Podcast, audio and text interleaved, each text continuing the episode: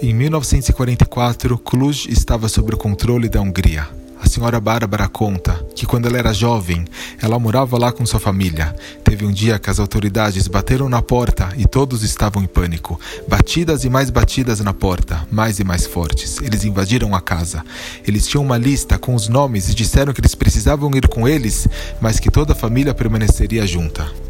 A senhora Bárbara conta que eles foram levados para o gueto de Cluj e de lá eles foram trabalhar com tijolos durante o dia todo, passando de um para o outro.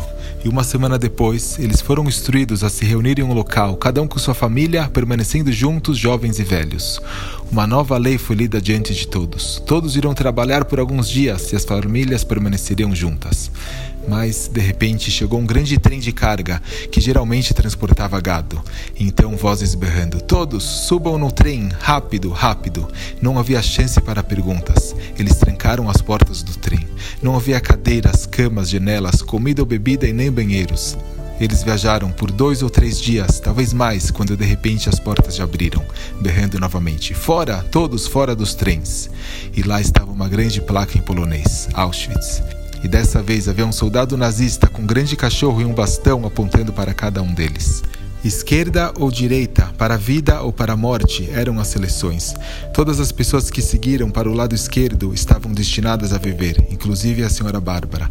Ela foi separada da mãe e da irmã e da sobrinha nesse momento e ficou sozinha. Ela foi levada para o Lager C de Birkenau para o barraco de número 26. Lá, as camas eram tábuas onde cinco pessoas dormiam de lado a lado. Se alguém queria se virar, todas as outras cinco tinham que fazer o mesmo, pois não tinha espaço. E ela estava dormindo com outras primas que estavam lá junto com ela. De manhã, elas formavam uma fileira de cinco para se apresentar no Apel, na contagem. Segundo a regra do Lager, cada uma deveria ter sua fileira de cinco para ser contada a cada manhã antes do nascer do sol. Aquela que não tivesse uma fileira tinha problemas sérios. Ela era espancada ou levada para o outro lado.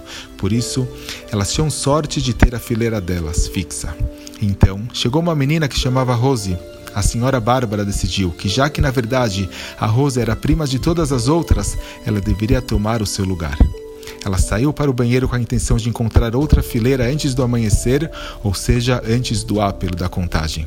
Ela foi procurar uma prima e as três irmãs para perguntar se ela poderia ficar na fileira delas, mas essa prima, junto com as três irmãs dela, já tinham outra fileira de cinco. Então ela foi para outro barraco, onde estavam outras duas primas, mas isso também foi em vão.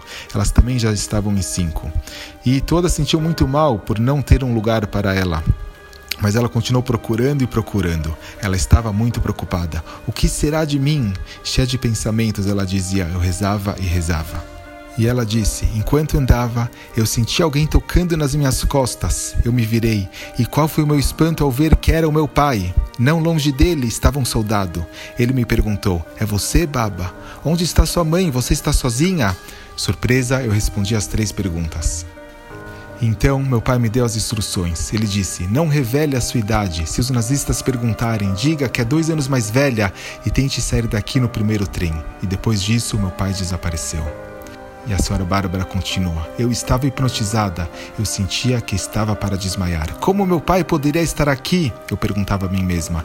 Não é permitido que homens entrem no lager das mulheres. A senhora Bárbara então correu até outro barraco onde havia pessoas da cidade dela, de Cluj. Já era noite. Ela observou cada cama para ver se encontrava a melhor amiga dela, a Helena. E adivinham o que aconteceu? Ela encontrou a Helena. Isso foi um grande milagre. Ela estava dormindo sobre o pão que guardava, já que eles tinham costume de guardar um pouco de pão para o dia seguinte. A senhora Bárbara perguntou: É você, Helena? Mas ela não a reconheceu de imediato. Ela pensou que era uma pessoa que estava tentando roubar o seu pão. E, dois minutos mais tarde, elas já estavam lado a lado e de manhã elas se apresentaram junto na contagem com outras três pessoas. E depois que o nazista contou elas, elas foram escolhidas para ir ao trabalho. E esse foi o primeiro barraco que acabou deixando Auschwitz para ir ao trabalho. E Helena, a melhor amiga dela, estava no trem com ela. Isso foi um grande milagre. As palavras do pai dela se tornaram realidade. A senhora Bárbara, por milagre, conseguiu se salvar de Auschwitz. Depois da guerra, ela foi morar nos Estados Unidos e depois veio para o Brasil construir a sua família. Ela disse que mesmo nos momentos mais difíceis, ela nunca perdeu o bitachon, a emuná em Hashem, e foi isso que deu força para ela sobreviver os momentos mais difíceis. A senhora Bárbara é minha avó, então por isso eu tenho muito orgulho de contar essa história. É uma história que sempre me emociono ao contar novamente. Obrigado e um bom dia.